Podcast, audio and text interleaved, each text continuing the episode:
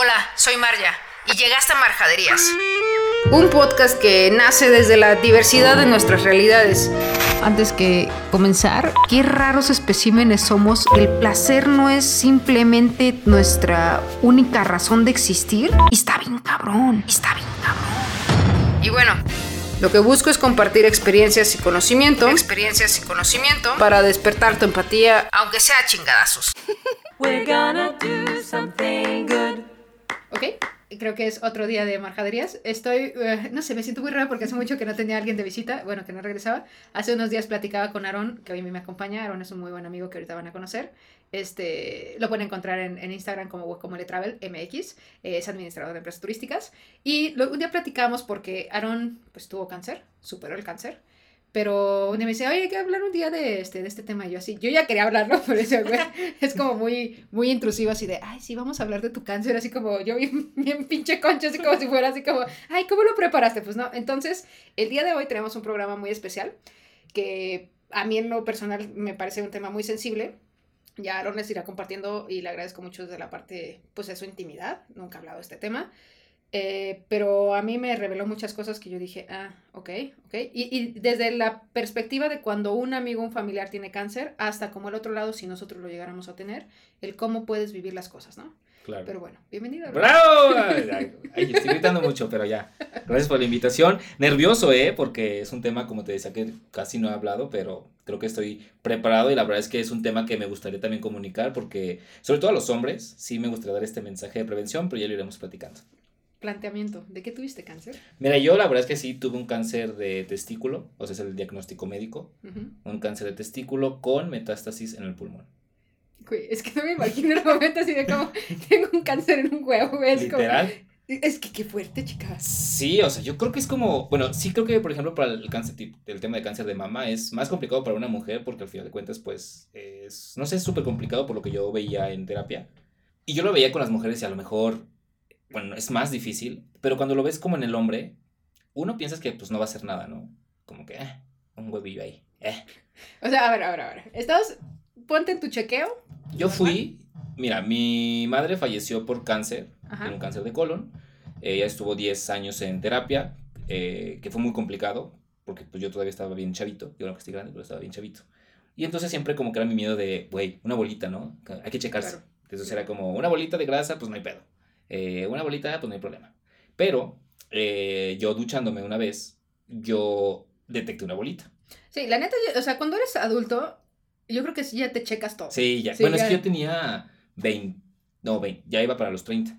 Sí, pero te checas, o sea, es así como desde, puede ser una Sí. bolita, puede ser una espinilla, puede ser un vello enterrado, entonces a mí me da pavor todo eso porque dices, güey, no sabes para dónde va a crecer Es- esa madre. exactamente. Entonces, o sea, yo me acuerdo mi hermano mayor tuvo un tema de un vello enterrado que creció, en lugar de crecer hacia afuera, creció hacia adentro. Y fue un tema, creció en una operación y de pinche hoyo como el tamaño de una pelota de béisbol. Y arribita de, de, del- del ano, güey, así. Entonces tenía como un doble ano el vato y, y fue bien complicado y tenía él 14, 15 años. Entonces la fue- pena, ¿no? Como sí. de que, ¿cómo les digo que... Exacto, ¿cómo Claro. le digo a mi mamá así de, oye, chácame aquí en Oye, es que tengo ahí una bolita, pero Sí. pues mira. Sí, exacto. Entonces, como, pues para empezar, uno no quiere que sea nada, pero Claro. el, el, el estarse revisando ya cuando dices sí es algo, no es algo, Claro. pues ya ahí viene el siguiente paso. Entonces tú mañana te dices, ah, pues Y tengo este dije, pues voy a ir al médico. O sea, lo más fácil es como...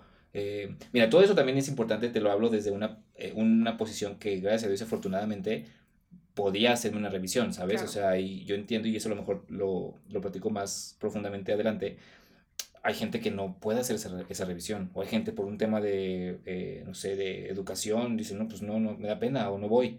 Yo la verdad es que yo tenía la posibilidad, tanto económica como educativa, de decir, pues quiero ir a revisarme.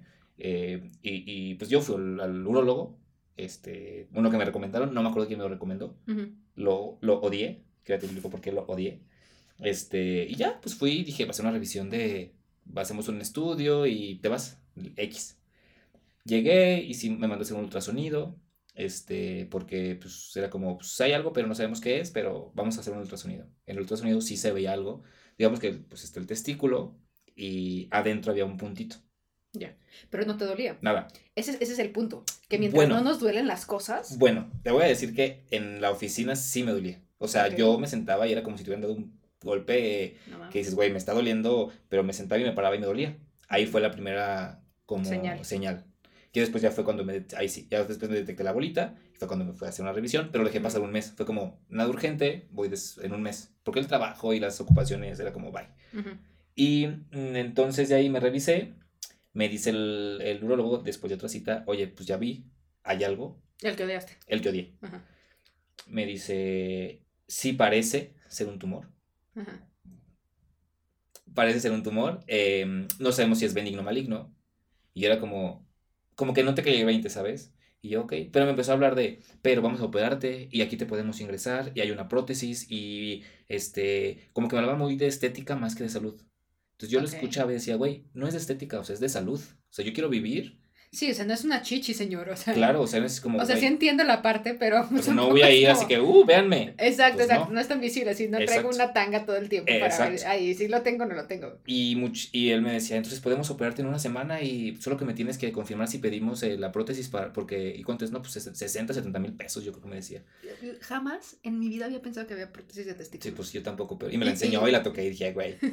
Y, y pero, pero, ¿cómo funciona? O sea. Pues, te- o sea, cuando te operan, haz de cuenta que te lo sacan literal, ajá, ajá, no te abren ahí, sino un poco más arriba, ajá, eh, como que lo jalan y seguramente ahí otra vez vuelven a meter la prótesis.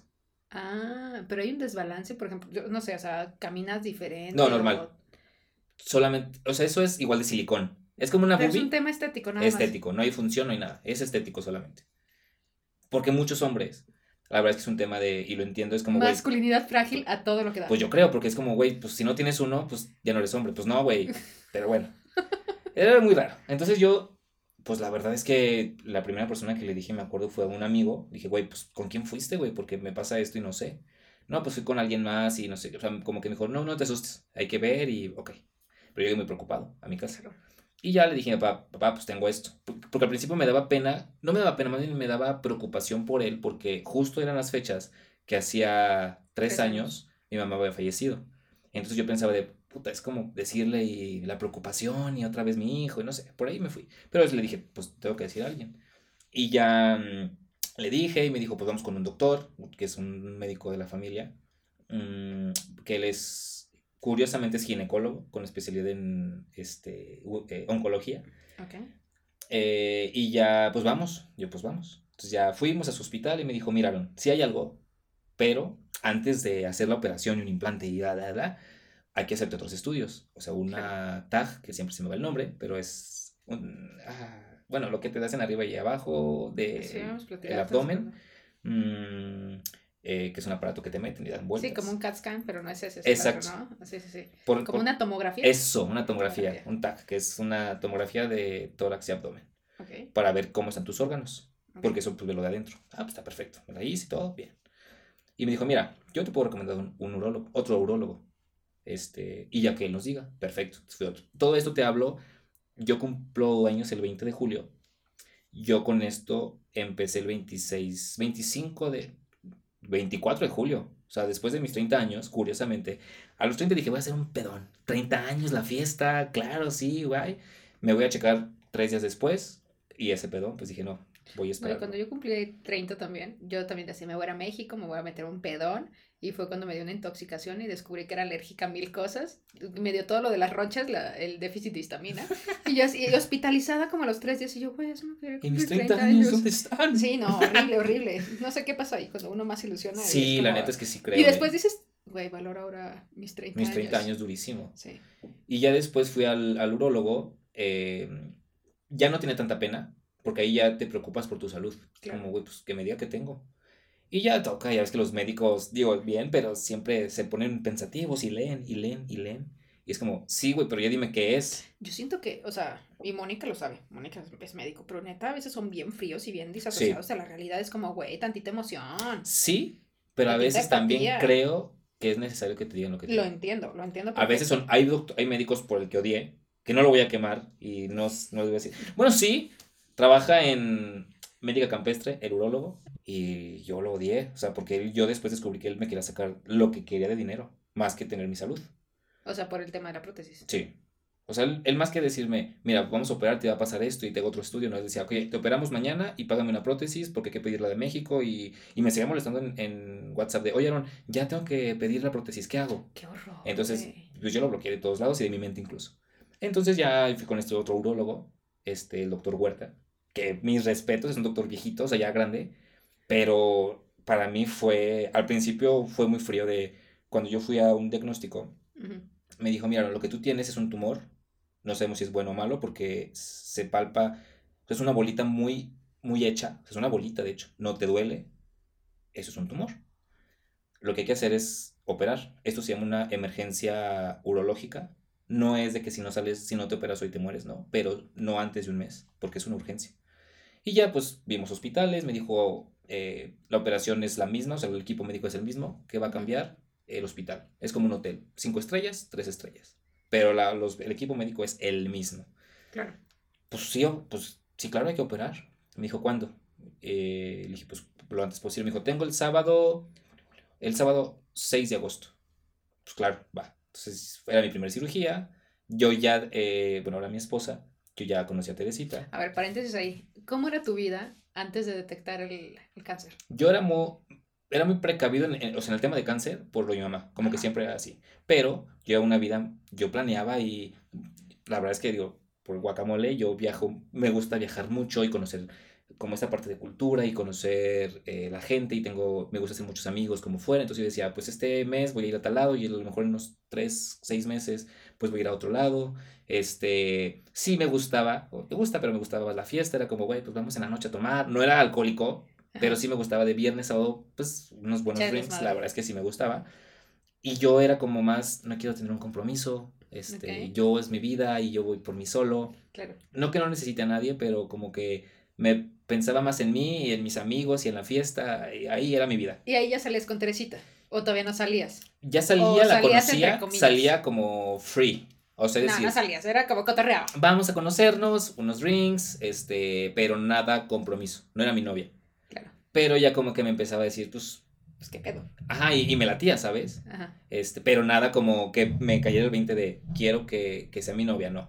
Como que decía todavía, pues sí, pero este, todavía hago lo mío. Haz- ahí, esa era mi vida. Los últimos meses, yo te hablo en julio, ¿eh? Los últimos meses antes de julio, sí era como de que invitaba amigos a la casa y de que vamos a tomarnos unos jeans y pedimos pizza y comida congelada. O sea, como que me descuidaba mucho. Que después lo vi, pero me descuidaba mucho este, pues a lo mejor en el trabajo de pues unos, unas papas con un refresco, este, como que me da muy fácil de pues no como hoy las papas y refresco listo y sigo chambeando y esa era mi vida del día a día. O sea, cotorreo, viajero, YOLO, Teresita. Totalmente. Sí, sí, pues si salimos chido y si no salimos también. Bien. O sea, exacto. no eres, no, o sea, X. Exactamente. Y, y pues así de, si como chido bien y si no, no, ¿hacías ejercicio o algo? Sí, totalmente juego, jugaba y juego mucho tenis. O sea, era mi ejercicio de tenis. Ajá. Este, luego jugaba muy seguido, es decir, a lo mejor cuatro veces a la semana. Eso sí. Este, y poco más, ¿eh? Y gimnasio a veces y a veces no. Es que esto me hace mucho sentido porque en un punto Aaron me decía y me compartía antes de, de, este- de grabarlo, tuvimos una conversación sobre este tema para, pues, para saber cómo tocarlo y me decía es que hubo un punto donde yo decía, pues tengo que invertirle tantos meses de mi vida a vivir chido, que más adelante después platicáramos, para pues poder tener una vida, Claro, o sea, para poder Para- vivir, ya ni siquiera era para poder vivir otra vez, era para poder vivir. exactamente. Entonces, así era tu vida antes de. Antes de julio. Ok, te enteras, te dicen, pues así está el todo, el rollo, tenemos que operarte, tales este, hospitales hay, tú elegiste, salías con Teresita y le contaste a un amigo, le contaste a tu familia y luego. Viene un- el sábado, que si no me recuerdo, 6 de agosto, 6 o 8 de agosto, no me acuerdo, del 2019. Sí. Como que ese tiempo, me acuerdo perfecto, un viernes invito a Teresita a cenar. Ya le había platicado, también a lo mejor y seguramente una amiga eh, que está escuchando, que es Ivonne, y eso trabajábamos juntos. Ujú. Yo una semana un poco antes, eh, con mi jefe en ese momento, ah, fue uno de los primeros que, les, que le platiqué porque le, tenía le tengo mucha confianza. Le dije, me está pasando esto, estoy preocupado. Yo era una persona que la neta sí que ni lloraba, ¿eh? Es como que... "Ah". Y me preocupaba mucho y lloraba y decía, no sé qué me vaya a pasar, no sé si voy a salir. O sea, como que es un, la incertidumbre antes de. Este, yo, pues en el trabajo, la verdad es que mis jefes, que pues, los, los Fox, la verdad es que ahí sí les, en esa parte les agradezco muchísimo porque sentí un apoyo desde el momento en que se dieron cuenta y se enteraron de que yo al final me iban a operar, iba a durar dos semanas sin ir a trabajar, o sea, a lo mejor en la casa, cuando no existe el home office oficial, pero Ajá, ahí ajá. estaba en la casa, este, y no sabía que- después de esas dos semanas qué iba a pasar, o sea, no sabía que si iba a hacer un tratamiento eh, drástico, si no, si era Sí, si positivo. tenías que renunciar o, o qué- Exactamente. qué procede. Y yo me acuerdo que una vez ah, en mi trabajo les platiqué a mi equipo como de, me va a pasar esto, me van a operar, llorando, llorando, así de, "Ah". A Teresita le platiqué mucho antes, pero muy tranquilo, como que con ella siento mucha paz, como que me va a pasar esto y me decía, vas a estar bien. Teresita es más aprensiva y era como que yo la veía más preocupada. Yo, no, no, no, o sea, voy a estar bien. Este, pero pues era la incertidumbre. Entonces, mi círculo cercano sabía que me iba a pasar, no todos. Pero sí te destapaste y en Con el círculo cercano sí, totalmente. O sea, Yo sí en era la vida algo- te vi llorar, o sea, eres la persona más absorta a tu trabajo y era voy a chambear, voy a hacer esto, Sí. voy a hacer otro. Salía, te, te, te, La gente viajaba. me y- podía considerar como, güey, ese güey mamón. Porque si era yo también de que, güey, no te hablo. ajá, y muy dedicado era como, pues yo vengo a hacer mi chamba, vamos a hacer esto, esto, y me hablo con dos, tres y listo. Exacto, como que era muy selectivo también de Sí, sí, quién sí. quería que me hablara. Sí, sí, sí. Y en esa selectividad, por así llamarlo entre comillas, también les contaba este tipo de cosas. Entonces mi círculo cercano lo supo primero, este, y llega el día de la operación. Fui con Teresita muy temprano, o sea, todo esto me acuerdo perfecto.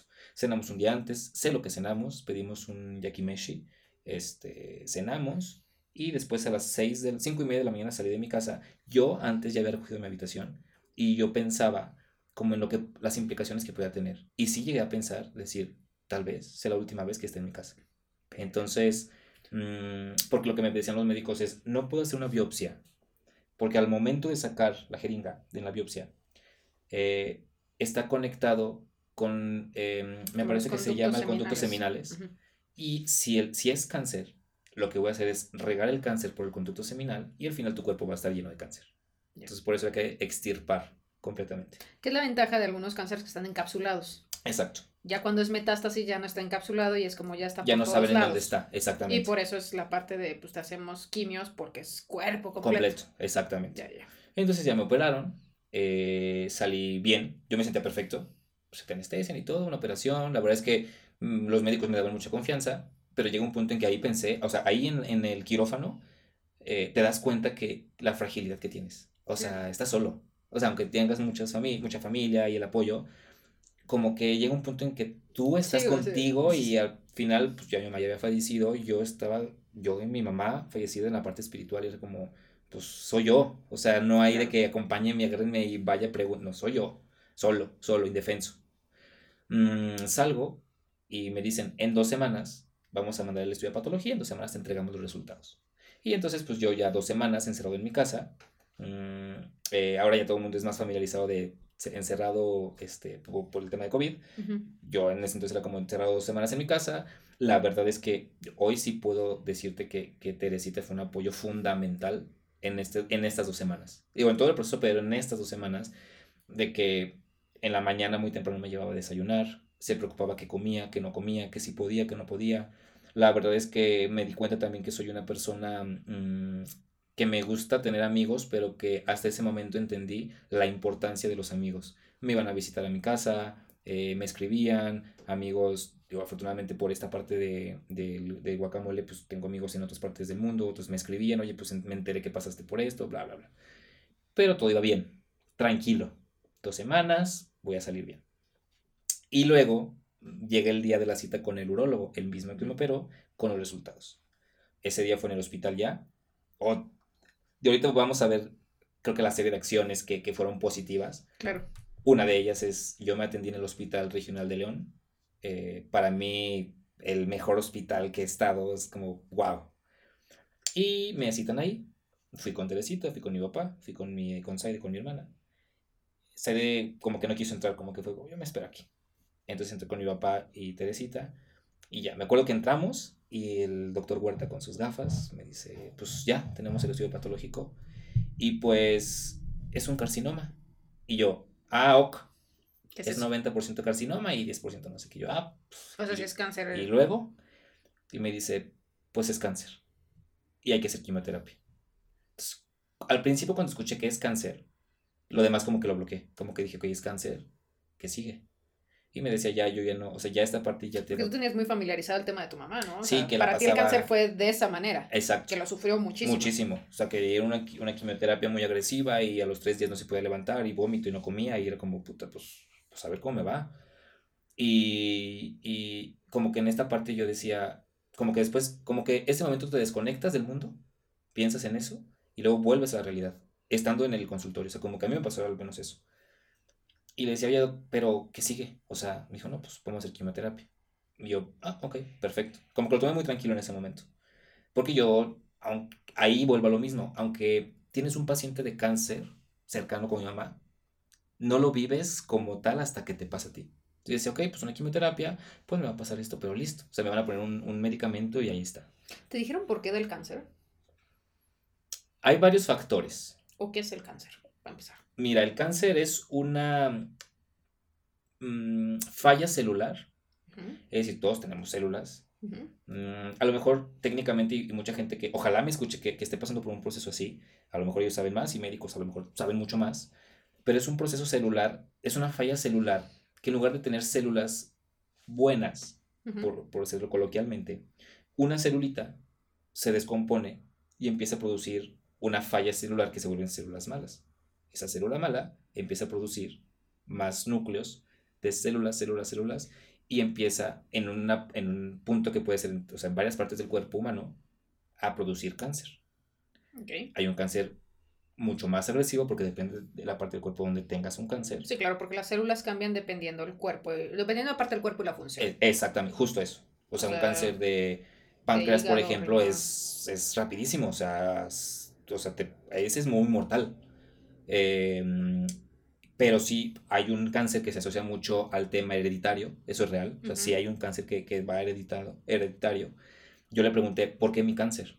Y me dice, no, bueno, ya con el oncólogo, me pasan con el oncólogo, un doctor muy, muy joven, yo creo que tendrá unos, tiene 40 años, yo creo. Este, mm, el doctor Hernández, que está ahí en el Hospital General de León, eh, y me dice, pues miraron, tu cáncer, pues sí está en el testículo. Cuando yo me opero, eso es importante, mm, hay un nivel, y todo lo voy a hablar muy coloquial, no tan técnico, hay un nivel de células que, eh, o o una enzima que las mujeres en gestación producen. Y cuando estás gestando es normal. Y cuando no, pues está en ceros. El hombre no debe de tenerlo. O sea, el hombre no lo tiene. Cuando el hombre lo presenta, hay algo mal. O sea, hay algo que está, no está correcto, que normalmente es una tumoración. Ok. Eh, cu- antes de mi cirugía me mandó a hacer este, el doctor Gabriel Muñoz, eh, que es mi, mi conocido, me dijo, vamos a hacer un estudio que normalmente se lo hacemos a las embarazadas. Si te preguntan que, güey, pero ese es para mujeres, como no, sí, pero, pero házmelo, o sea, sí lo necesito. Claro. Ese en los hombres, el factor de referencia es de 0 a 6. Yo antes de la cirugía lo tenía en 4200. Todo esto yo no, lo- no lo había como aterrizado hasta después, ¿no? Los 4200 pues es elevadísimo. O sea, había que bajarlo de los 4200 a los 6 mínimo. Sí, claro, porque para empezar no deberías No debería tenerlo. exacto. Y después de la cirugía aumenta a 4000 a 5200. Entonces yo empecé mi tratamiento de cáncer en 5200 de esta enzima. Mm, me dice el, el oncólogo, eso se puede haber dado por la cirugía, o sea, porque manipulas el tumor, entonces por ahí pudo darse, ¿no?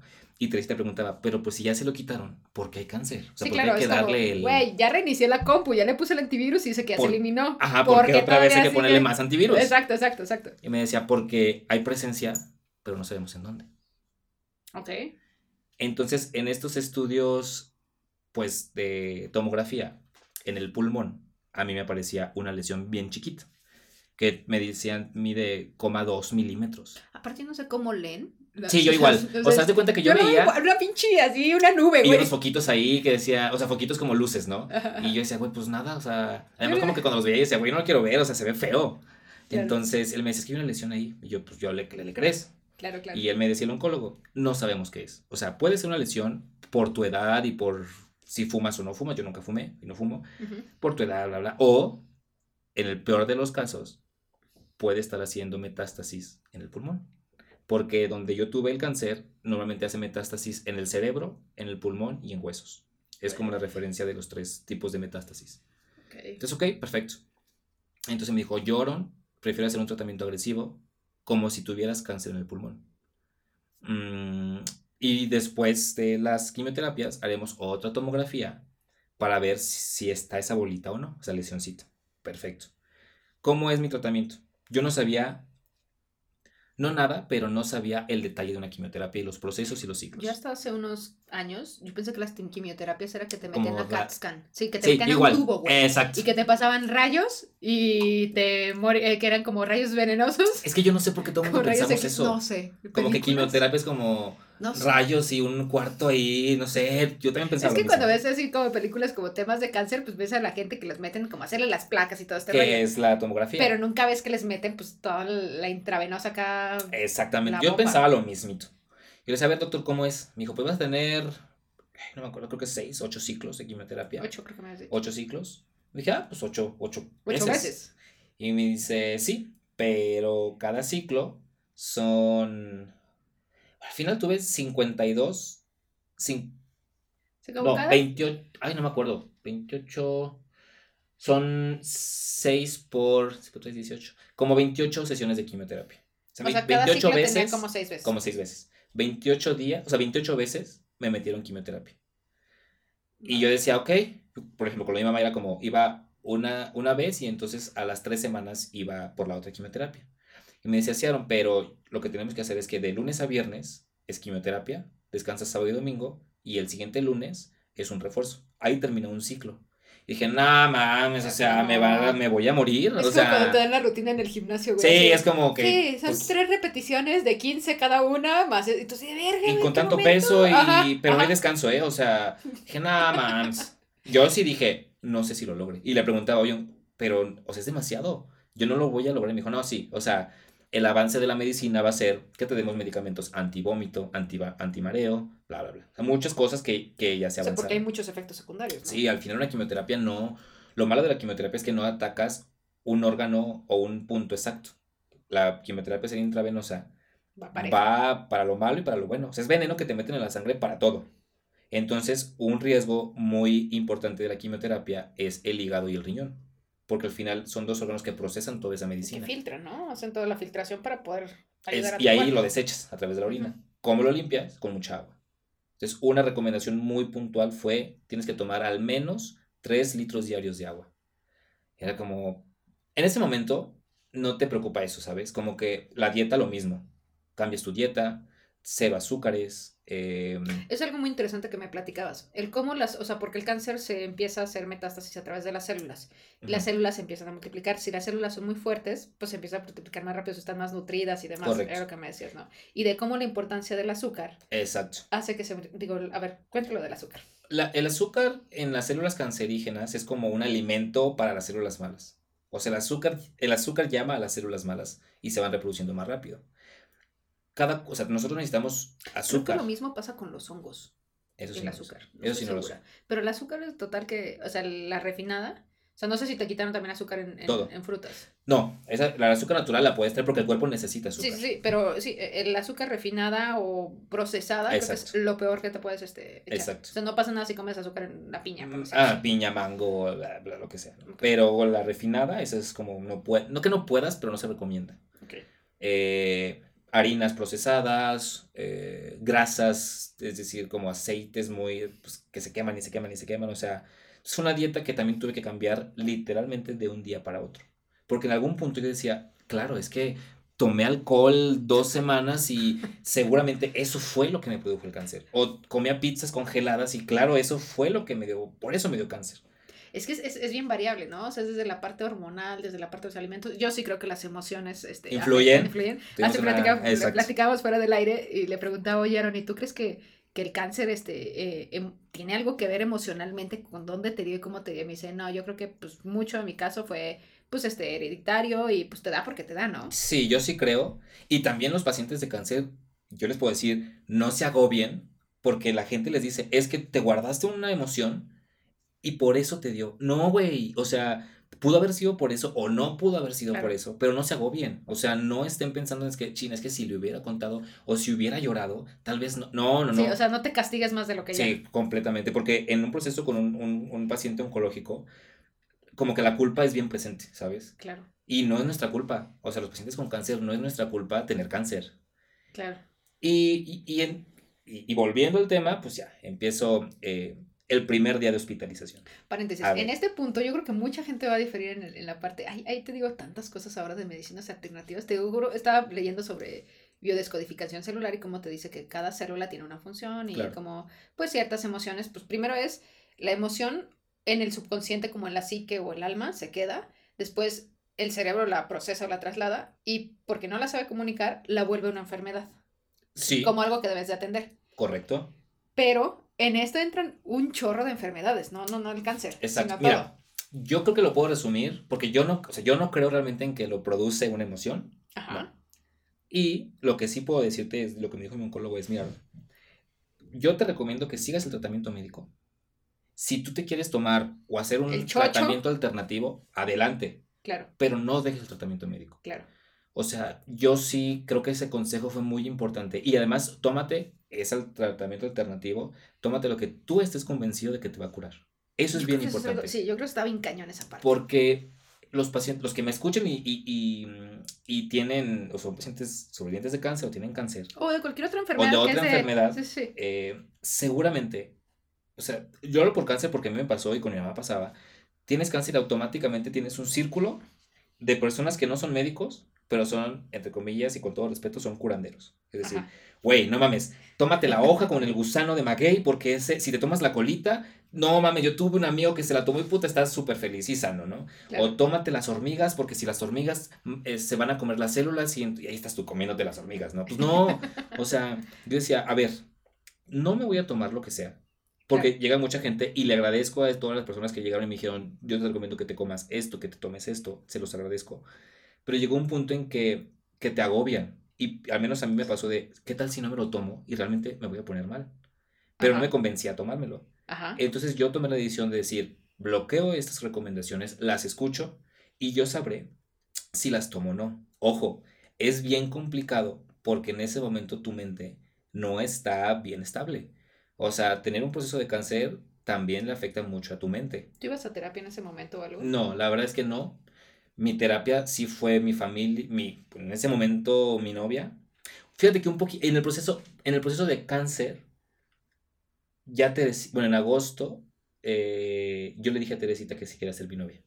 Me voy a morir y no me quiero morir sin que seas mi novia. ¿Sabes qué? Esas dos semanas me di cuenta que al menos ella iba a estar conmigo en las buenas y en las malas. Qué cabrón. Y yo a veces, eh, digo, no fui muy noviero, eh, o sea, la verdad es que no. Como que era más YOLO y no fui Sí, muy noviero. sí, pues yo vivo mi aventura y si llega alguien chido y si no, pues Exacto. no es necesario. Y en alguna ocasión, dos, una, una chava, como que andaba ahí viendo como qué onda, ¿no? Sin saber yo todo este proceso. Yo decía, pues no, porque al final de cuentas siento que ella quiere andar conmigo. Al ver que puedo viajar, no mucho, pero tengo gracias a Dios y agradezco a la vida la oportunidad de viajar, pues Seguido. seguido. Yo decía, siento que ella me está buscando por el interés de viajar. Y no, como que no me latía, ¿sabes? Y yo buscaba una persona, no que la buscaba, pero me gustaría tener una persona que tenga los mismos eh, pensamientos, digo los mismos, pero a lo mejor las mismas metas, que esté muy centrada, una chava que, que sepa lo que quiere hacer, que tenga metas muy establecidas, o sea, ese tipo de, de chavas. Y Teresita era una persona así. Y yo me di cuenta en esas dos semanas que, que era ella la persona que en ese momento no sabía que quería me quería contigo. casar con ella, pero Ajá. que sí quería estar con ella como novio. Claro, que genuinamente quieres ser. Y es que es Totalmente. bien difícil, digo, tú sabes, yo choqué hace dos días. Hace tres, nada. Hace nada, tres días. Y, y uno, se- yo no sé cómo te sentiste tú, pero yo me sentí en estos días, Mónica estaba presente en todo y me ayudaba en todo y fuimos al súper y era así de, no te muevas, yo hago esto, yo cargo, yo, uno se siente bien pinche inútil. Inútil, Bien sí. inútil. Sí, Y sí, es sí. como, güey, sí puedo, pero Déjenme, no puedes. Ajá. exacto. Como no, yo, por ejemplo, para bañarme, ¿no? En el, en el momento de la, de la cirugía, pues, con la pena y no, pues ya tienes 30 años. Y decía, papá, pues ayúdame a bañarme. O sea, con la pena y es como, pues, pues me tengo que bañar. Entonces también estuvo muy al pendiente. En algún punto, y eso como que me, me dolió mucho, ya cuando me detectaron el cáncer y que había dicho metástasis en el pulmón, me decía mi papá, hijo, te pido una sincera disculpa. Y yo, pero pues, ¿por qué? Y me dice, pues que yo creo. O sea, mi papá fumó muchísimos años, muchos años. Y a veces en la casa me acuerdo que, que fumaba y, y después lo dejó. Y me dice, pero ese momento, ese tiempo que yo conviví con ustedes, sobre todo de niños, y fumaba, yo me siento culpable de que tengas una horror, metástasis güey. en el pulmón porque fumaba. Qué horror. Y le dije, no, mames, no, hombre, no. No, no, no. Y le dije, no, o sea, si te sientes culpable, no te sientes culpable, porque eso no fue. Yo creo que eso es algo bien importante en el factor de cualquier enfermedad, cualquier proceso. La culpa es como, güey, Sí. no, déjalo y libérate, porque Sí. si no te carga más. Entonces, a ver, ya pasas por esta parte, este, te dicen tienes cáncer, te tocan las quimios y llegas a tu primer Al día de primer día. Yo llegué sin saber, es decir, yo llegué a, a ese primer día de las enfermeras. Bueno, llegas muy temprano porque es un servicio público. Llegas muy temprano. Yo llegué ese primer día, como cualquier día de trabajo de primer día, de que, güey, a las 6 aquí estoy puntual, a las 5.50, para que no digan que llegué tarde. te anotas en una lista, este, y a las 8 de la mañana te pasan. Es como, a ver, pues Aarón Ruiz, yo, pues pásale, ¿no? Con tu agüita. Ya, vas. Entonces yo veía en el hospital, pues es un hospital público, veía gente muy necesitada. Y veía gente también que iba en pijama. Y yo como que ese primer día dije, yo trataré de venir dentro de lo que pueda, bañado y vestido, o sea, cambiado bien, como si fuera mi día normal. Porque para mí era también un síntoma de decir, No estoy caer. enfermo o no estoy enfermo. Entonces, no estoy enfermo, es un proceso que yo desde el primer día que, te lo juro que el primer día que me enteré que tuve cáncer, yo desde ese día a todo el mundo le decía, voy a, voy a entrar a tratamiento de quimioterapia, pero voy a salir. O sea, yo sí estaba convencido, no me digas cómo, yo sí creo mucho, ahora sí en la espiritualidad y en la parte de mi mamá que siempre estuvo conmigo. Me sucedieron varias cosas que fueron una consecución de cosas positivas para que yo estuviera bien pero yo sabía que desde el primer momento yo iba a estar bien. Iba a durar no sé cuánto en el tratamiento, pero que iba a salir de esta. Entonces yo llegué el primer día con mi agüita. Le dice, no, pues siéntate ahí, ¿no? Había unas señoras, y ahorita también voy al tema de, de la eh, estadística de mujeres y hombres. Ujú. Había unas señoras que ya era como que, rápido, voy a apartar. Y yo, pues está bien, porque haz de cuenta que son sillones en una sala fría, bueno, con aire acondicionado. Son sillones de estos love seat, Ujú. mm, cómodos. Te- Si quieres tienes tu cobijita y si no te la piden. Eh, y hay 1, 2, 3, bla, bla, hasta el 13, ¿no? Ese primer, primer quimioterapia a mí me tocó el, el sillón 7. Yo decía, pues, quién sabe por qué quedaron el 1 y el 2. Como que se aperraron ahí. eh. Y ya. Y ya después supe, te van canalizando, porque es, es intravenoso, Ajá. eh, y empiezan pues de la 1 a la 13. Entonces, entre más lejos estés, pues terminas más tarde. Ya. Entonces, la gente que lleva 1 y 2, pues saldrá, si entra a las 8, saldrá a las 10 y media, 11, depende también del tratamiento. Entonces, pues yo esa vez salí como a la 1 y media. Entonces, eh, Y llegaste a las. 6, 6 de la mañana. Ok. 5.50 me acuerdo. Yo llegué con mi papá, 5.50, eh, llegué con Teresita, este, y pasa solo, ahí ¿Y también. cuánto te tarda el intravenoso, o sea, la quimio? Depende, porque ya es, ya eso voy, en qué consiste una quimioterapia. Una quimioterapia, eh, en palabras, palabras coloquiales, son sueros, son bolsitas de suero, mm, que haz de cuenta, te meten, te inyectan en las venas, sobre la todo en las venas de las manos, mm, te, o sea, ponen un, pues sí, una, ay, se me fue catéter, la palabra, sí, un catéter, pero, bueno, se me fue la palabra, pero haz de cuenta que ahí te meten todo el medicamento. Entonces, yo tenía, por ejemplo, en mi caso, 1, 2, 3, 4, 5, 6, eran 7 medicamentos al día. Ok. 7 bolsitas que van variando en tamaños y van por goteo. No lo puedes hacer muy rápido porque como es un tratamiento agresivo, pues puede darte vómito, puede darte mareo. Y te dicen ahí, si te sientes mal, avísanos eh, y paramos el tratamiento. Sobre todo los de primera vez, ¿no? Y yo todo le decía que sí. No, pues sí. ¿Cómo te llamas, Aarón? Ah, pues mucho gusto. Yo soy la doctora Vicky, la enfermera Vicky. Ella es bla, bla, bla, un equipo de médico. Te voy a inyectar, ¿no? El primer día, pues como que tienes la adrenalina de, pues, ¿qué va a hacer, no? Te inyectas y como que no sientes tanto el dolor de la inyección. Sí es como, uy, güey, o sea, es una aguja grande Claro. y te inyectan en toda la vena. Eso a todo el paciente que recibe quimioterapia lo hacen. Em, y pues ya te va pasando el, el- el medicamento. medicamento. Bien, Ujú. yo tenía muchísimas ganas de ir al baño. Y es como, "Ay, ¿qué- ¿qué hago? O sea, voy o no voy, o me paro y qué les digo. Entonces ya les dije, oye, te quiero ir al baño. Ah, no, o sea, tú te puedes parar. O sea, párate, vas al baño y te vuelves a sentar. Siempre, te das cuenta, cierras el, el ajá. y ya vas al baño a orinar, porque es líquido, al final tu cuerpo tiene mucho líquido, y ya lo abres otra vez y ya estás sentado, ¿no? Ok. Y mm, yo duraba más o menos cuatro horas al día en ese tratamiento, tratamiento de quimioterapia. Al tercer día, yo decía, güey, ya me duele. O sea, ya las inyecciones ya me duelen. O sea, porque te volvían a sacar la aguja. Ah, te y sacan la aguja y te vuelven a meter cada día. Dios. Hay, mu- hay mucha gente, o lo que pasa con esta quimioterapia, es que las venas se, Se empiezan a quemar. Es decir, se empiezan a hacer duras. Y entonces cada vez es más difícil poner la aguja. Entonces había una enfermera, era buenísima, buenísima para, para meterte la, la aguja. Y entonces se cuenta, normalmente te la ponen en las venas de las manos, en las venas del dedo pulgar, aquí tenemos una venita, pues aquí te la ponen, o en la ingle. Cuando ya no puedes en las manos, ya se van a la ingle. Era buenísima ella, ¿eh? O sea, trataba de que no te doliera tanto. Sí te decían, ahí va un piquete fuerte, porque sí dolía, la neta, un buen. Y había muchas señoras que tenían que hacer ese proceso todos los días, o muchas veces ya llevaban ahí seis años. Verga. Entonces a mí me dijeron, miraron, ya tienes las venas bien duras, vamos a ver si eres candidato de ponerte un catéter en el brazo y ya por ahí te medicamos. Como por el conejo, me decías, ¿no? Ándale. Yo por pensaba adentro, que así como, como por el sobaquito. sí, un poquito más abajo. Ajá. Yo pensaba que un catéter era como, no, güey, no quiero catéter, o sea, eso suena bien feo. Como que, no, no, no quiero. Y tenerlo ahí, no. Pero bueno, dije, pues si es la opción, pues va. Ya fueron, un ultrasonido. Yo no sabía que era un catéter, yo pensaba que era una aguja chiquita, que te ponían la aguja y te dejaban ahí. No manches, es un hilito, como de, y el mío medía 32 centímetros, que te meten ese hilito un poquito antes del corazón. Madre mía. Y de ahí ya te hacen una radiografía para ver si quedó bien, perfecto. Te lo cubren y te lo envuelven en una venda y listo. Y decía, güey, ¿qué hago? Me dice, cada vez que vayas a quimioterapia, lo único que van a hacer es descubrirte la venda, quitarte el la tapita del catéter y por ahí te conectan. Sí, ya un automático, ¿no? Y después, la neta que fui feliz con ese catéter. O Claro. sea, ya no me tenían que inyectar. Fui muy, muy bendecido en esa parte. Y entonces del catéter fue como, me, me desvendaban, me conectaban y ya yo seguía trabajando. Ya en automático. Exacto. Eso fue Seguían bien- trabajando. Ahí es un Ahí punto va. bien interesante. Exacto. Eso fue 28 veces.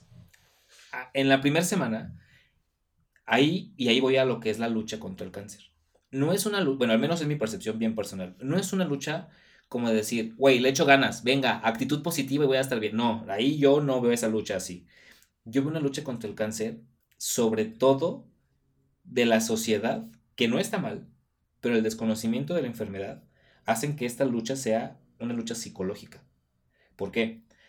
Llegaban muchas señoras y decían, no, pues yo aquí ya llevo seis años, estaba bien, eh, durante dos años, durante cuatro años, y al quinto año pues me regresó el cáncer y pues otra vez aquí ando. O no, pues yo estaba así la semana pasada y pues aquí llevo tres años y no me recupero y el oncólogo me dijo que era un mes y pues no. Entonces yo decía, puta, o sea, pues nunca me voy a curar. O sea, el tema de salud mental está bien cabrón. Bien, cabrón. ¿Qué opté yo? Llevar mi computadora, mis audífonos, mi música y trabajar. En, eh, mientras me metían el, medicamento, trabajaba y no escuchaba a nadie. A mí eso me funcionó. Yo, puedo, yo sí puedo recomendar o puedo opinar de que si pueden, no escuchen a la gente que les hace daño. O sea, no escuchen al otro paciente que tenía cáncer y que no lo sobrevivió. O al otro paciente que estaba igual que tú, porque esa es otra, señoras. Yo tenía un conocido igualito que tú, solo que ya se murió. No, puta, no me ayude. Entonces yo sí les recomiendo que no, no, traten de no escuchar a esa Yo creo que eso es algo bien importante que no somos conscientes todo el tiempo y lo que le llamo el alimento mental. Sí, comple- O sea- esa palabra me gusta y la voy a adoptar ahora. Adelante. Completamente. Sí, o sea, desde la música, los amigos, el tipo de series, el tipo de películas, cómo normalizamos ciertas cosas. Hace unas semanas fui a ver una película que estuvo nominada en los, en los Oscar y es una relación de una chava que tiene como 28 años con un chavito de 15 y como que es el primer amor y al final como que romantizan la relación. Es un director muy bueno. Este, y yo la vi y dije, o sea, salí en shock. Yo dije, güey, esto es pedofilia. Una. Claro. Y dos, están romantizando algo que es súper tóxico. Exacto. O sea, ¿cómo me, le pones música romántica? Lo normalizas. lo normalizas y que está bien esto. Yo, yo salí muy traumada. De hecho, muchos días después dije, a ver, soy la única loca que está viendo como esto, soy de intensa. Pero no, después leí muchas sí, críticas claro. y opiniones y había mucha gente que pues Claro. también decía, güey, eso no está chido. Entonces, yo creo que desde la parte de lo que consumimos en sí, eh, Sí. que, no, que, que no porque no tiene un sabor, no significa que el cerebro, o sea, que no es un alimento Exacto, sólido, exacto. no es un alimento mental. Y ahí tiene que ver mucho a música. A mí, te digo, todo lo cultural, todo el arte y, hasta la gente con la que te rodeas y siempre te dicen, eres muy semejante a las cinco personas de las que te rodeas. Exacto. Entonces imagínate tú pasar pues en ese proceso tan complejo y estar rodeado de gente que te está diciendo ese tipo de cosas, puta, Es cualquiera. bien difícil. Sí, claro. Yo te voy a decir algo, yo sí me siento bien bendecido y agradecido con la vida, porque yo sí soy una persona que tiene un círculo de amistad y de familia bien importante. Y creo que eso no me he dado cuenta hasta el momento del, del, proceso que, que me ayudó a salir adelante. O sea, si yo no hubiera tenido, a, bueno, a mi esposa, si yo no hubiera tenido a mi, a mi papá y a mi hermana, a mis amigos, yo no hubiera salido. O sea, yo estoy seguro que yo hubiera dicho, estoy solo. O sea, ¿para qué sigo? O sea, ¿para qué peleo? ¿Para qué me medico? No. Pero al saber, a lo mejor no me decían, güey, échale ganas, porque yo decía, güey, la gente que te dice, échale ganas, es la gente que más desconocimiento tiene de la enfermedad. Claro. Como, güey, ni modo que diga, no, pues gracias, güey, le voy a echar ganas porque tú me dijiste, no, güey. O sea, le quiero echar ganas por mí, porque quiero vivir, porque quiero ser productivo, porque quiero vivir más Y con yo la, creo que ahí la somos muy ignorantes, o sea, somos muy ignorantes en, pues, espero que tu proceso no sea tan complejo y de verdad te deseo lo mejor. O Claro, eh, eh, no tenemos siempre que dar como los consejos, sino simplemente decir, güey, estoy aquí. ¿Cuál es lo sé que que la estás pasando mal, pero cuando tú quieras, Exacto, platicamos o pues cuentas conmigo, ¿no? exacto. No así de, ay, pues yo creo que mira, tengo pelucas para... no, ay, Exacto, y no, ahí, qué bueno que lo tocas, porque ese es otro tema. Yo creo que la gente que no sabe qué es el cáncer y no sabe esta lucha del cáncer, ¿cuál es su mayor preocupación de esa gente? Es tu cabello. Dicen, oye, güey, Aparte ni siquiera tuya. si no es de la demás. Oye, oye, güey, ¿y, y se te va a caer el cabello? O sea, cuando yo decía eso, yo decía, no mames, güey, o sea, neta me estás preguntando si se me va a caer el cabello. O sea, ojalá que la enfermedad fuera tanto como una caída de cabello. Te lo juro que todos los pacientes oncológicos diríamos, güey, que se me caiga y me curo, porque es lo menos que te preocupa. O sea, en un proceso así, y entiendo también que para una mujer es mucho más difícil que para un hombre, totalmente. totalmente. Pero yo las mujeres que yo veía ahí, era como, Aaron, la verdad es que, pues yo quiero estar bien. Mucha gente iba sin nada, o sea, sin peluca y sin pañoleta o no sé cómo se llame, otras con peluca, ella es muy, muy personal. Eh, pero me decían, yo quiero estar bien. Y a mí esto del cabello es lo que menos me importa. A mí me importa mi salud o el tema de cáncer de mama, eh, que normalmente te, te quitan pues, una mama y, y, y porque es un tema con la, bueno, ahí es muy complicado porque puede relacionarse con más cosas. Me decía, pues me, me operaron y, y yo vivo feliz. Tengo a mis hijos, tengo a mi esposo, eh, no sé, como que esa, esas se- normalmente son señoras, como que le echaban muchas ganas. Y yo, a lo que había comentado, yo iba y de 13 o 17 sillones, 17, ahora me acuerdo que eran, había 16 mujeres y un hombre que era yo. Y yo decía, güey, ¿por qué solamente Estoy- me dio a mí? O Claro. sea, de tantos hombres que hay, ¿por qué a mí? Exacto. Y le di, una vez le pregunté a mi doctor, oye, doc, ¿y por qué hay, solo estoy yo de hombres? Porque no hay más hombres. No que quiera que estén, ¿verdad? Pero pues no me cuadra. Y me dice, mira, es bien fácil la respuesta. Una mujer, malo o bien, tiene una cultura de prevención más desarrollada. Una mujer va al eh, ginecólogo, se revisa una vez al año, que bien hecho las campañas de cáncer de mama, yo creo que han funcionado. eh, que ahorita te platico unas que no me gustan, pero bueno. eh, la mujer trata de, cuidarse, ¿no? Y el hombre no. El hombre si una bolita. Dice, güey, una bolita, güey, no mames, no pasa nada. O me da pena. frágil, sí, me da pena. Es como, güey, que me vean. No, no, no. O que me toquen por atrás. No, hombre, no, hombre. Güey, ya no eres hombre, sino, no, prefiero ni enterarme, ¿no? Claro. Y cuando esa bolita ya está muy grande o una enfermedad muy desarrollada, es cuando el hombre va al médico. Oiga, doc, fíjese que tengo una bolita que en lugar de medir 5 milímetros, mide 10 centímetros. En ese momento, si es cáncer, tu cáncer está demasiado desarrollado y ya no hay nada que hacer. Entonces me decía, pocos son los hombres que tienen una cultura de prevención, de, ir al urólogo una vez al año, de una bolita me, me voy a revisar.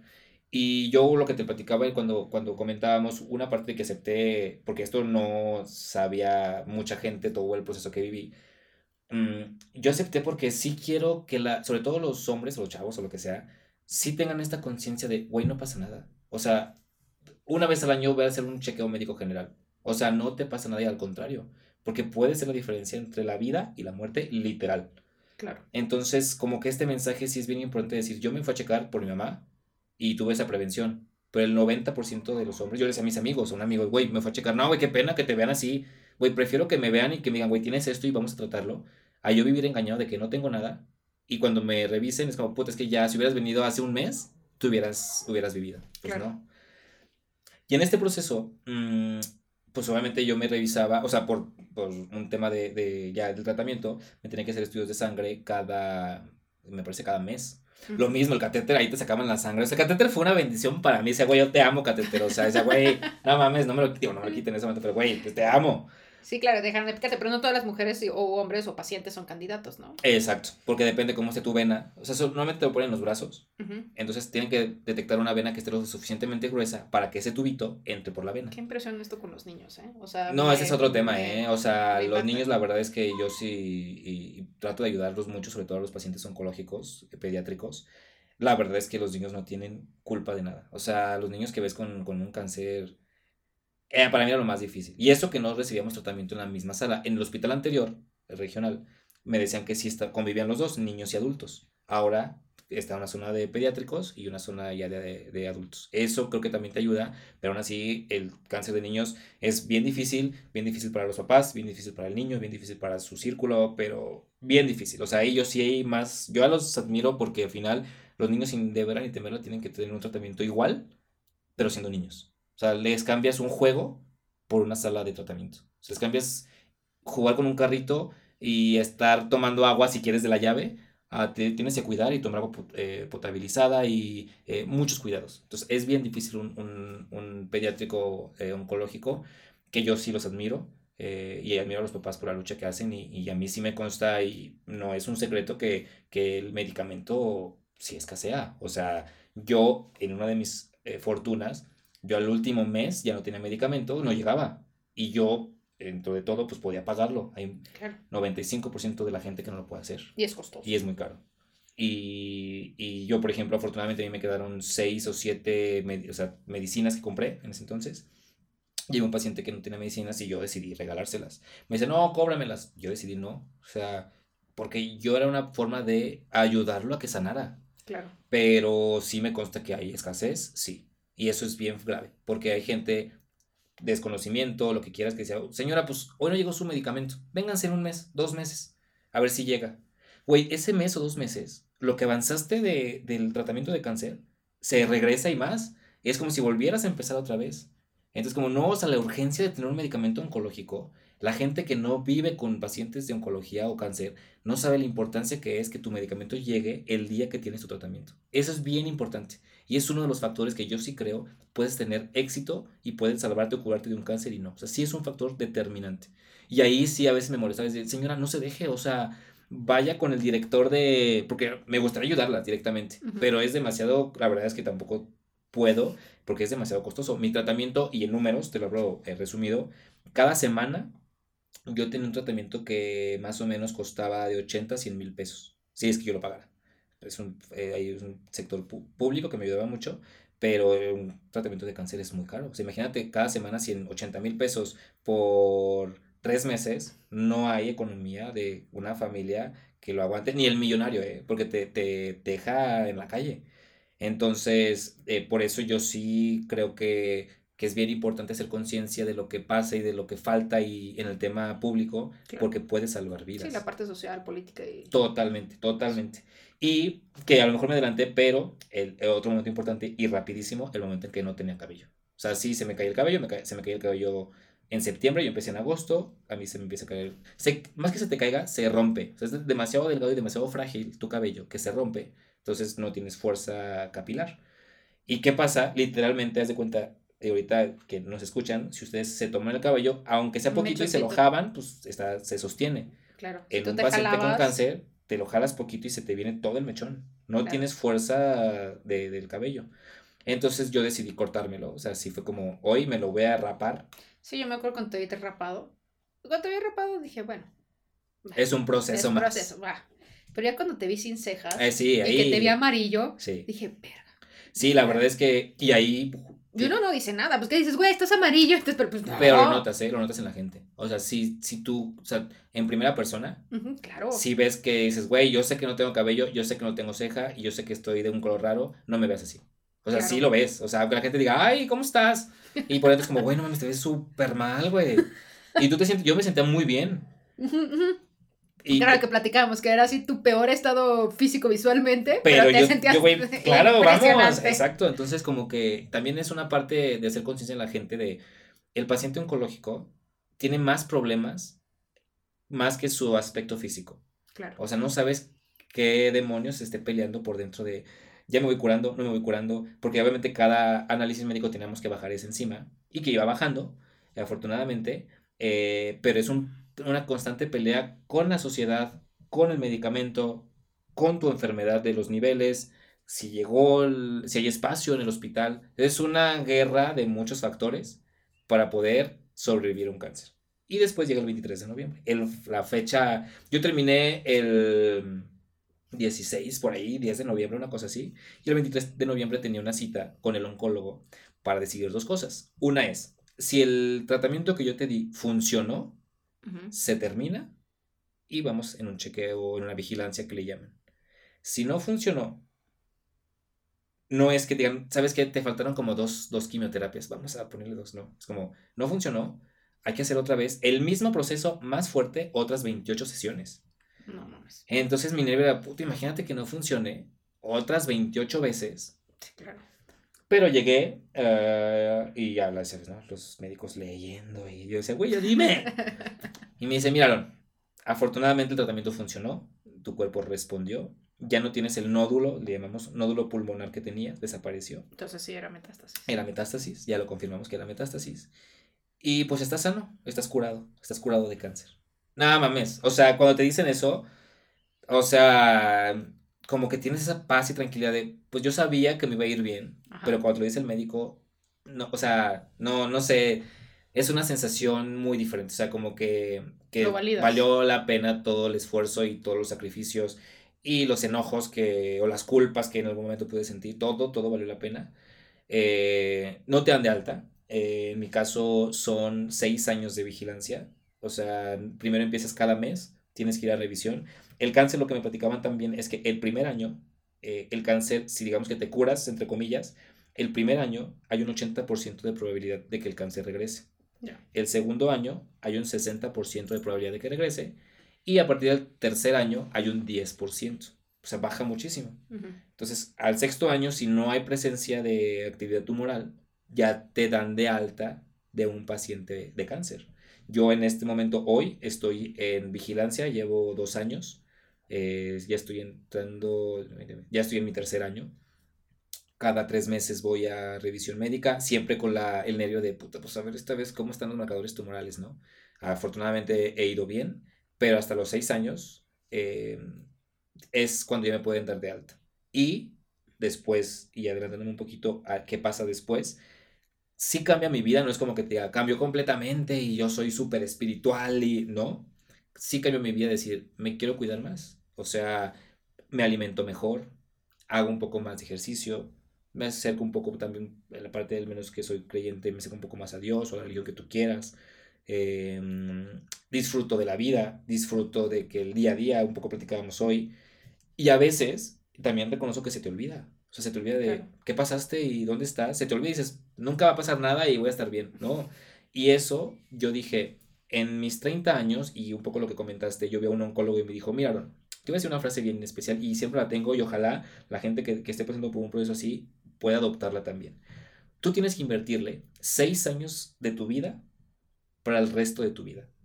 O sea, tú seis años vas a invertirle en dietas, vas a invertir en medicamento, vas a invertirle en un tratamiento que puede ser costoso en la parte de, de tu sentir físico. Pero esos seis años es una inversión para que estés bien y estés vivo por todo el resto de tu vida.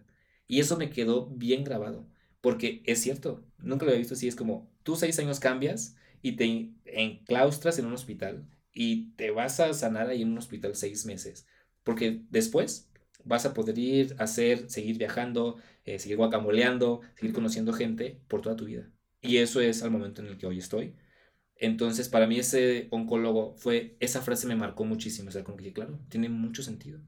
Y hoy afortunadamente, pues poco a poco estoy bien. Y la verdad es que siempre había pensado de en qué forma puedo ayudar a la gente oncológica, ¿sabes? Como que, ¿cómo les puedo...? Y a la gente que no es, eh, que no tiene cáncer, es decir, lo que hacemos hoy es un factor de prevención Claro. que eso te puede cambiar la vida. Y no tengan pena y no tengan, no piensen que van a ser menos hombres o más hombres, porque también el tabú de, de la parte de la masculinidad está bien cabrón. Es decir, güey, pues si no tengo una parte o si me quitan o si me ponen o si me tocan, pues ya no soy hombre, pues no, güey. Es una parte de salud que no nos gusta, que nadie quiere escuchar que estamos mal, pero es una realidad que el día a día vivimos. Qué cabrón. Qué cabrón. Trash. Tras. Creo que ya lo dijiste todo, Aaron. O sea, yo solo me quedo pensando en, en, en el doctor obsesivo por la. Que ya no sé qué pasó con él, verdad es que espero que le vaya bien de corazón. Sí, pero, o sea, e- el- es, es el todo, digo, y, el, y este podcast, al menos este episodio, nace con esa necesidad del tema de la prevención. Yo creo que a nadie le gusta decir, pues voy a ir a que me digan que estoy enfermo. O sea, Correcto. nadie. Pero, ¿qué estamos haciendo también para estar bien y que no me suceda eso? Digo, de todos modos tengo que ir. Correcto. Y no es nada más que una vez, eh, hace unos días también estaba leyendo sobre el tema del, del cáncer de, de recto. Ajá. y dicen, pues tienes que hacerte un chequeo desde los 45 en adelante. O sea, lo ideal es que todo, toda persona se chequee Sí, de los claro. 45 en adelante por si cualquier cosa. Y, me- y decían hasta un chequeo te puede durar 10 años, ¿sabes? Dicen, hay chequeos que te lo hacen y a lo mejor si no tienes nada, en 10 años vuelves. O sea, no, no hay necesidad de volver cada año. Entonces, pues es- inviertes una vez y listo. Pero yo creo que en esta parte de la cultura donde a mí me choca mucho este el tema de tengo para las cheves, tengo para ir a los videojuegos, tengo para cenar, tengo para ir al antro, tengo para- pero no tengo para hacerme un chequeo. Porque tal vez no tienes esa conciencia de decir, me puede pasar algo. O sea, sí creo que, y, y no es malo, sí creo que muchos de nosotros tenemos ese error de decir, voy a la fiesta y voy y gasto y a lo mejor me quedo sin dinero esta semana y la otra ya me llega la quincena o lo que sea y voy por más alcohol y... Pero nunca tienes la conciencia de decir, ¿y mi salud? O sea, me puede pasar algo. O sea, no somos perfectos. O sea, no vamos a estar sanos toda la vida. Claro, Y a lo mejor le inviertes, dejas de ir una vez al antro claro. y pues esta vez voy y, y si quieres ir solo, si quieres ir acompañado, lo que sea, pero estás tranquilo y la verdad es que no hay nada como esa tranquilidad. Yo sí te digo que, que un, o sea, un sobreviviente de cáncer, creo que sí vive de cierta forma preocupado por lo que pueda hacer. Es decir, en algún momento puede regresar. Y estamos muy conscientes. O ya no, pero sí es más consciente de tal vez puede estar ahí por lo que pasamos, ¿sabes? Pero yo sí deseo que puedan ir a revisión mientras sea sus posibilidades una vez al año. Una vez al año. O sea, es como en 365 días le voy a invertir dos Y horas. fíjate que las morras sí somos bien conscientes Sí, de, ahora güey, estoy- ya me toca el papá Nicolau, güey, ya me toca este, la mastografía, ya me toca esto. Y a veces son bien feas. Ay, sí Yo está- cuando me platiqué decía, no mames. O sea, sí, sí, sí, los, los raspados, literal, te abren, entran con No un manches. gigante y te, te hacen como un raspadito, y sacan, pues, pues, algo de evidencia, por decirlo así, y lo mandan a estudios. Entonces, no es nada cómodo, No. nada. Es muy doloroso en algunas ocasiones, es incómodo, es cansado, pero dices, güey, estoy cool. Pero es algo que tienes inculcado. Una, alguna vez leí de, un- de monjas que decían, es que yo no tengo relaciones sexuales y por ello no debo de hacerme eso. Y nada, es un chorro de monjas con un chorro de broncas. Y era así como, güey, no importa, tú háztelo. claro. O sea, Porque es un háztelo. tema, sigue siendo eh, tabú. tabú completamente, de pensamiento y de creencias. Sí, yo creo que es súper importante tener nosotros eh, la parte consciente de, de, de hacer esta parte responsable y aprovecho esto para otro mensaje de la parte de las relaciones sexuales. El, vas a tener una nueva pareja sexual, Claro.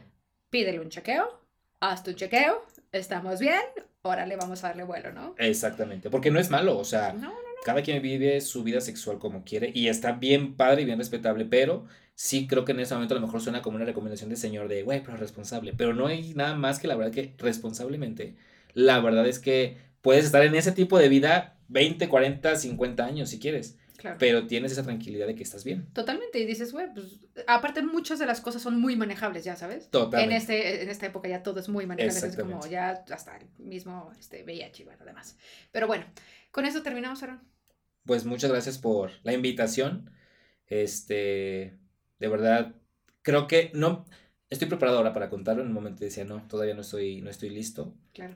Mm, aprovecho para agradecer a toda la gente que estuvo, agradecerte también en ese momento que ya nos conocíamos, la gente que estuvo conmigo, agradecer a la gente que fue bien imprudente. También le agradezco por decirme, güey, estás pelón, güey, ¿qué te dio? ¿Qué?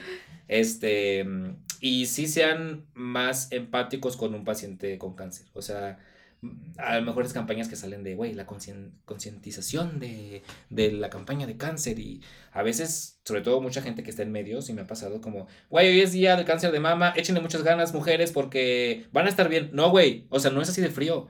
O sea, sí tienen que ser más empáticos con lo que está viviendo. Eh, si pueden, sobre todo en las instituciones públicas, eh, digo, vamos en el COVID y ya los pueden visitar más. Esa es otra, tuviste la fortuna de, de, este, de Sí. que te dieran de alta antes de COVID. O sea, si a mí me tenía que haber dado cáncer en algún momento, agradezco que fuera el momento en que me dio. Totalmente. Porque si no, no sé qué hubiera pasado. Claro. Chale. Los dos así entramos así de verga. Sí, sí, sí, sí, sí, lo he Sí. pensado, ¿eh? Y completamente. O sea, sí fue una serie de factores que, que agradezco, aunque parecía difícil de, güey, porque agradeces un cáncer. Si me tuvo que haber dado, Claro. gracias porque me dio en ese momento. Y con todos estos recursos. Claro. Digo, claro. si no me pudiera haber dado mejor. Sí, claro, no, hombre. O sea, no es alguien que. Ay, sí, Yo, me- así, no. Porque hay gente que me dice, güey, es que la gente con cáncer vive diferente y agradece la vida. Sí, pero tampoco es el extremo. O sea, tampoco crean que vivimos de, güey, la vida es súper feliz y gracias porque estoy vivo. Sí lo agradeces, pero a veces, como te decía, se te olvida Claro. el punto en que estuviste. Y es un recordatorio de acuérdate dónde estuviste y acuérdate que tal vez ya no lo contabas. Entonces, lo mismo, si pueden y si yo puedo ayudarles de alguna forma espiritual, escuchándolos, eh, recomendándoles médicos, estoy en la mejor disposición porque realmente eh, sí creo que un acompañamiento es bien importante y sobre todo a los hombres que estén pasando por un proceso, eh, no, están, no, están, no están solos en la cuestión de platíquenlo, háblenlo. O sea, no los va a hacer menos hombres si lo abren y si lloran. Porque eso es como de los humanos que, que, que al final de cuentas tenemos emociones Y y, somos vulnerables a totalmente, cosa. totalmente. Ay, qué emoción. Bueno, pues muchas gracias por estar Gracias, gracias por escucharnos. Síganme, síganme en mi Guacamole Travel MX, en Instagram sobre todo. Eh, y pues estoy de verdad en este tema. Ojalá que pueda ayudar con, lo, con esto que platicamos a, a quien esté pasando por un proceso bien difícil, que no es fácil. O sea, sí estoy consciente que es bien difícil. Ahorita lo- nos reímos y todo, pero en su momento No, sí, no. O sea, es- tres años para platicar esto. bien complicado. Sí, no. Al contrario, gracias Aaron por la confianza y por abrirte y contarnos todo. Gracias, gracias, gracias. Nos vemos pronto. Hasta luego. Llegamos al final de Marjaderías. Muchísimas gracias por escuchar Marjaderías. Cada vez somos más. Es muy bonito seguir compartiendo conocimiento, conciencia desde distintos ángulos y puntos de vista. Gracias por seguirlo compartiendo. Si tienes algún tema, alguna idea que quieras que rebotemos, Échamela por mensaje y le damos unos golpecillos para afinarla. Y pues en una de esas hasta te armas tu propio podcast. si es que no te gusta este. Perdón. Y pues nos vemos el siguiente lunes. Esperemos. O si Dios lo permite. Hasta pronto. Chao.